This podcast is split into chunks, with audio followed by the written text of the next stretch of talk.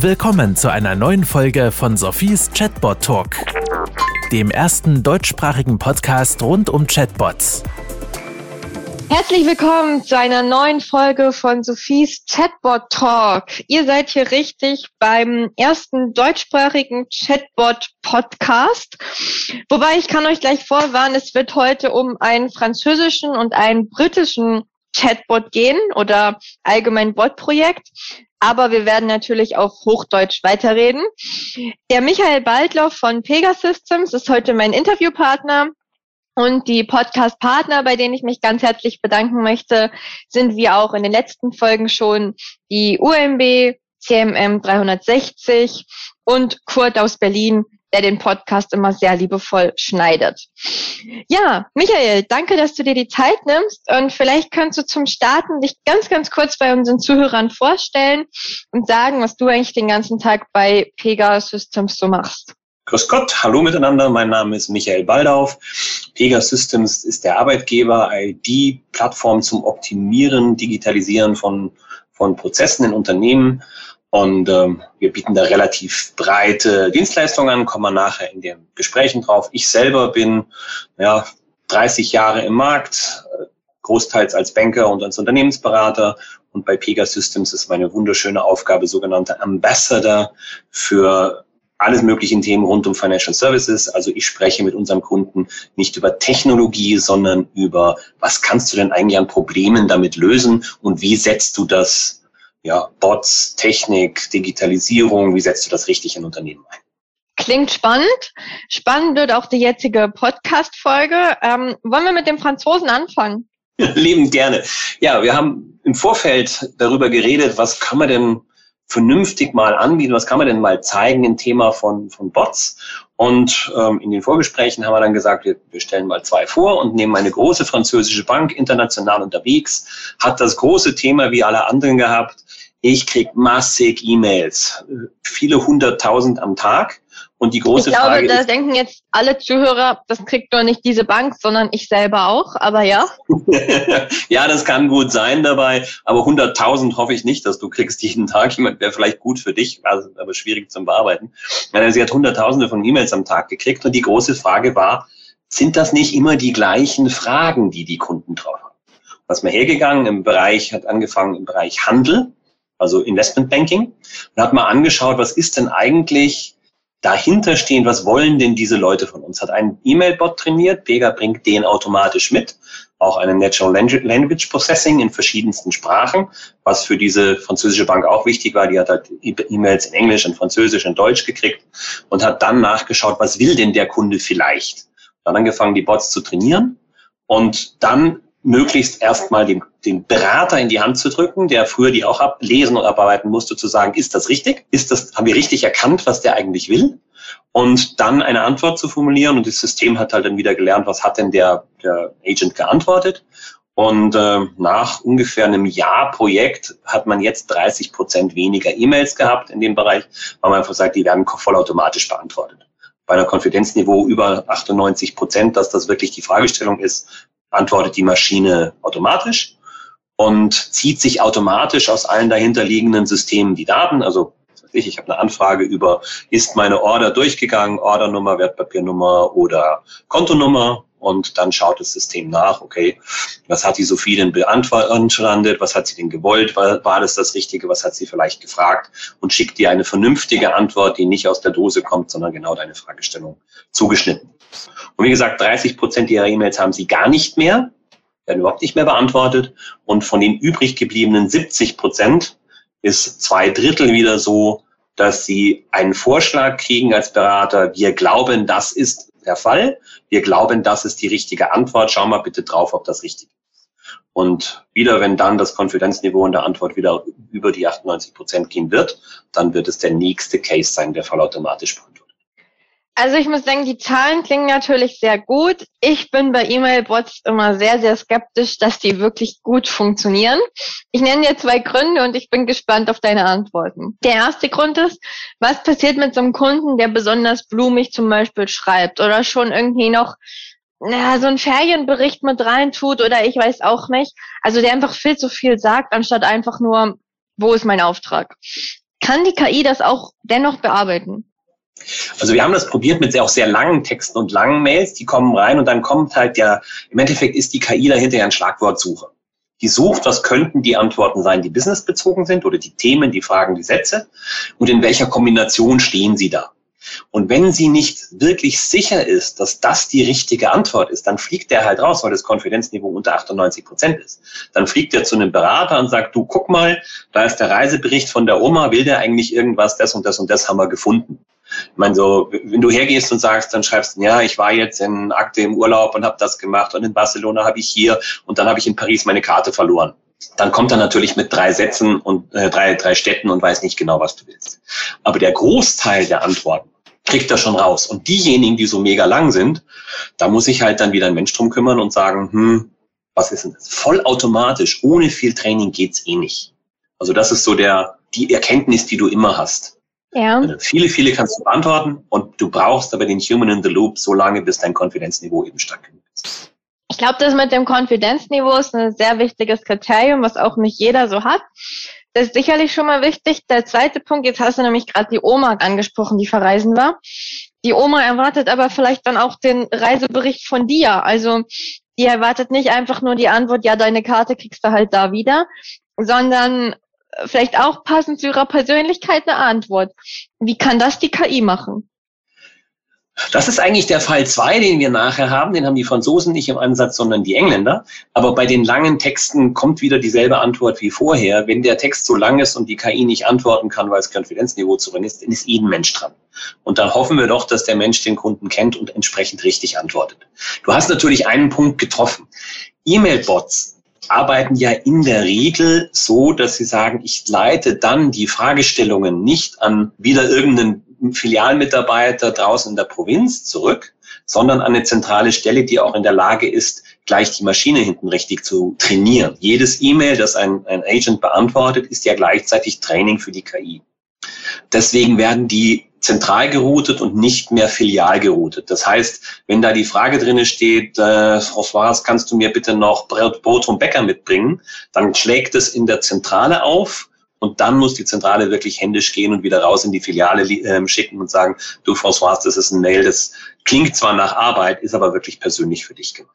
Und da steckt schon noch einiges an Arbeit drin. Also ein E-Mail-Bot ist eine super Unterstützung, aber es ist nie die Antwort von 100 Prozent deiner E-Mails, die du jeden Tag kriegst. Schau einfach mal in deine eigene Mailbox rein und überleg dir, wie viele von diesen Mails, die du kriegst, sind sowieso sinnlos, sind standardmäßig zu beantworten und brauchen wirklich deine persönliche Aufmerksamkeit. Und genau das macht die Maschine auch. Sie sortiert für dich, schlägt dir vor und wenn sie von dir gelernt hat, was dir wichtig ist, dann kommt der Teil raus, und wird automatisch geantwortet. Und wenn da Dinge drin sind, wo sie nicht sicher ist, kriegst du es halt. Der, das Konfidenzniveau ist im Endeffekt der Kern. Nur wenn die Maschine, wenn die KI in der Lage ist, mit einer sehr hohen Sicherheit zu sagen, ja, das ist wirklich die Fragestellung, die der Michael gerade gebracht hat, dann kann es auch antworten. Sonst nicht. Okay, und ich glaube, was du hier sehr schön auch mal betont hast und das von einem Technologieanbieter, Leute, es braucht ein bisschen Zeit, Geduld, Training, sicherlich auch Budget und es ist nicht einfach so, wir installieren mal den E-Mail-Bot und der beantwortet jetzt alle E-Mails, sondern es steckt schon, wie wir gerade gemerkt haben, Arbeit dahinter, oder? Es steckt viel Arbeit dahinter. Wir haben gesagt, ein Jahr für die, für die Freunde in der im Investment Banking. Inzwischen ist es bei Retail Banking Corporate auch. Bei Retail Banking ist es wieder sehr, sehr hohe, ähnlich gelagerte Fälle. Damit ist schnelles, gutes Konfidenzniveau erreichbar. Und beim Corporate merkt man aber ganz klar, da ist der Mehrwert darin die Vorbereitung des Mails. Also Retail, klare Antwort geht direkt raus. Investment Banking, klare Antwort geht direkt raus. Corporate ist oftmals eine komplexere Fragestellung. Das heißt, was kriegt der Berater in dem Fall, der kriegt ein vorbereitetes E-Mail. Der muss nicht selber durchlesen, was will der vielleicht, sondern der kriegt ein Mail, das ist halt dann in drei Farben markiert, wo drin steht, wir glauben, das und das war dem Kunden wichtig. Und wir haben dir folgende Informationen schon mal zusammengesammelt aus allen anderen Systemen, die du vielleicht für die Beantwortung brauchst. Das heißt, die Vorbereitung des Beraters die so wichtig ist, um dann richtig zu antworten und so viel Zeit frisst, wo steht denn das, wo kriege ich denn das her, das wird vorher vorgelegt. Antworten, automatische Antwort im Corporate-Bereich wird es ganz wenige geben. Da ist es wirklich auch wieder die Fragestellung, wo ist die Zahlung und wann ist das und das gegangen. Aber das schauen sich die meisten Corporates direkt in ihren Bankings an. Da fragen sie die Berater nicht mehr. Aber das, das ist so der Kern. Hilfestellung, ja. Automatische Antwort, nur mit hohem Konfidenzniveau. Danke. Und äh, ich glaube, dann kommen wir eigentlich direkt zum zweiten Case, oder? Wenn ich es richtig in Erinnerung habe, haben wir bei der englischen Bank eben genau diese Unterstützung des Beraters. Genau, im englischen, in der englischen Bank ist es ein etwas anders gelagerter Fall. Da reden wir nicht von E-Mails, da reden wir von im Prinzip Sprachaufnahmen in einem Contact Center. Auch wieder große internationale Bank, viele Standorte, viele verschiedene Länder, viele verschiedene Sprachen. Dort wird während dem Telefonat mit dem Kunden, hört hinten dran ein, ein Bot mit, eine KI mit und sagt, oh, wie ist denn die Sophie gerade drauf bei ihrem Anruf? Ist die wütend? Ist die ähm, traurig? Ist die verwirrt? Ist die glücklich? Was passiert denn da gerade? Wie ist ihre emotional? Da gibt es da sehr schöne Module in, in verschiedenen Telefonsoftwaren, die ausanalysieren können, was ist denn die Emotion? Und die wird mit eingespielt in ein, in ein sogenanntes Steuerungsmodell von uns. Ähm, wir nennen das Customer Decision Hub. Dort werden zusätzliche Daten gesammelt. Was, was, äh, wer ist denn die Sophie? Was hatten die bisher gemacht? Wie hatten die reagiert? Was war ihr denn in der Vergangenheit wichtig? Und dann kommt ein Next Best Action, Next Best Offer für den Contact Center Agent raus, wo drinnen steht, was solltest du jetzt der Sophie anbieten? Wir glauben, die ist im Augenblick fürchterlich aufgeregt, die ist ärgerlich, das und das war das Thema. Hier haben wir fünf Fälle aus der näheren Vergangenheit, die könnten der Hintergrund sein. Und das ist das, was du ihr anbieten kannst als Entschädigung, Entschuldigung, nächsten Schritt, bestes Angebot, bestes Offer. Und das ist wieder nur eine Unterstützung, nur in Anführungszeichen, eine Unterstützung für den Contact Center Agent, der halt jetzt mehr Zeit hat, sich um dich als Anruferin zu kümmern und mehr Informationen dazu kriegt, was ist es wahrscheinlich und was braucht die wahrscheinlich und was darf ich denn mit der auch. Das basiert halt dann auf deinem Kundenprofil und, und, und aus Dutzenden anderen Quellen zusammen, dass man sagt, naja, die Sophie kriegt jetzt was anderes als der Michael, wenn er anruft, weil sie ist in einem anderen sie braucht etwas emotional anderes als der Michael. Und dieses Emotional Banking oder Emotional Next Best Action äh, ist ein sehr, sehr langes, ich sage auch noch Forschungsprojekt, trifft sicherlich noch nicht 100 Prozent zu. Man braucht diese erfahrenen Callcenter Agents, die das dann auch wieder trainieren und sagen, war eine gute oder war eine schlechte Idee. Aber es hilft natürlich dem Agent in der Situation, wo er unter Druck steht, nicht so viel rumklicken und klackern und suchen zu müssen, weil es ihm alles zur Verfügung steht. Du hast jetzt gesagt, die KI hört zu. Das heißt, das funktioniert alles per Voice und zusätzlich ja. gleicht die KI dann aber sicherlich auch noch schriftliche Daten ab.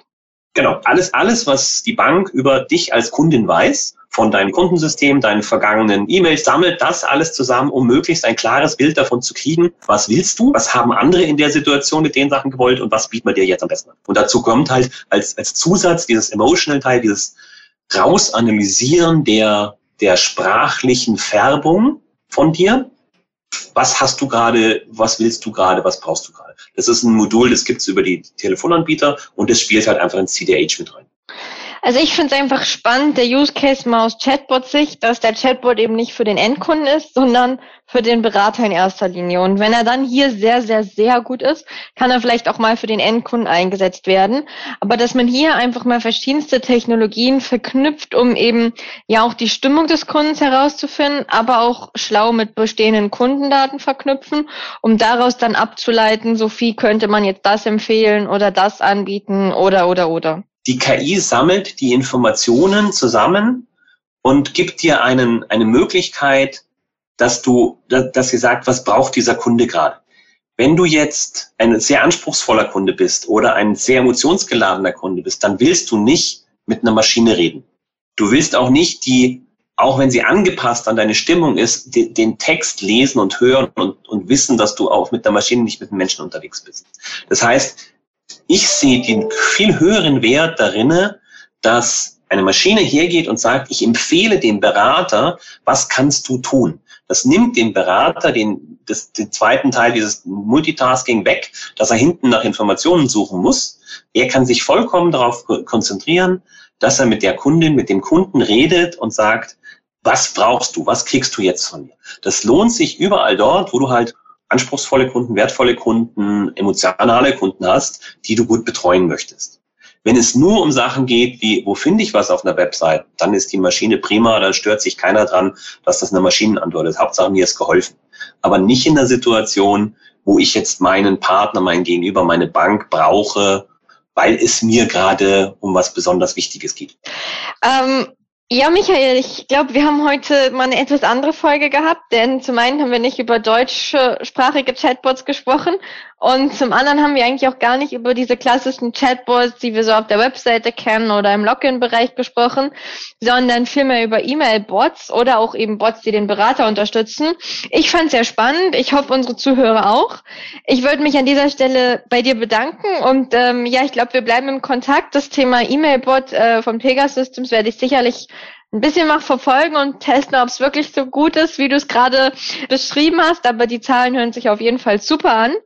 Äh, ich danke zum Ende nochmal meinen Podcast-Partnern UMB, CMM 360 und Kurt aus Berlin und wünsche allen Zuhörern noch einen ganz tollen Tag und freue mich natürlich wie immer auch über Feedback von euch oder Themenwünsche und weiteres. Und ja, Michael, danke auch dir. Gerne, vielen Dank. Das war Sophies Chatbot Talk. Kennst du schon Sophies Buch Digitale Freunde? Darin erfährst du alles darüber, wie Unternehmen Chatbots erfolgreich einsetzen können. Bestelle jetzt dein Exemplar auf Sophies Webseite www.100mark.ch.